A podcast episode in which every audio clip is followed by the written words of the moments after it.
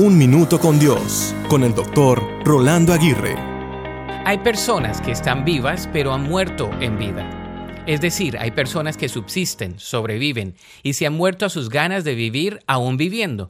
Lo más irónico de todo es que hay otros que darían lo que fuera por un día más de vida porque le han hallado el valor a la vida, pero su cuerpo físico está a punto de fallecer.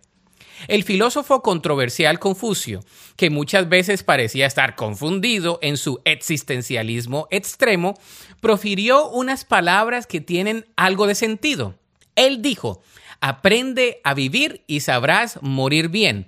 En otras palabras, la vida hay que vivirla bien y no estar muerto en vida. La vida cristiana se trata exactamente de morir para vivir.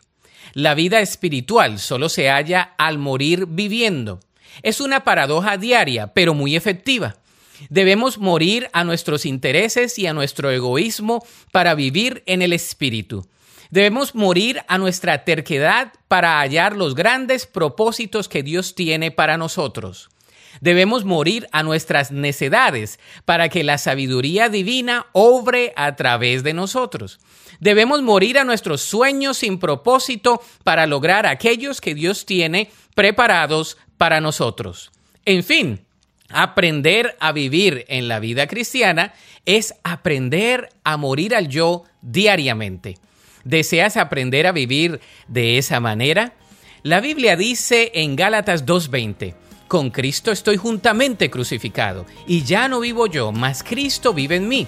Y lo que ahora vivo en la carne, lo vivo en la fe del Hijo de Dios, el cual me amó y se entregó a sí mismo por mí. Para escuchar episodios anteriores, visita unminutocondios.org.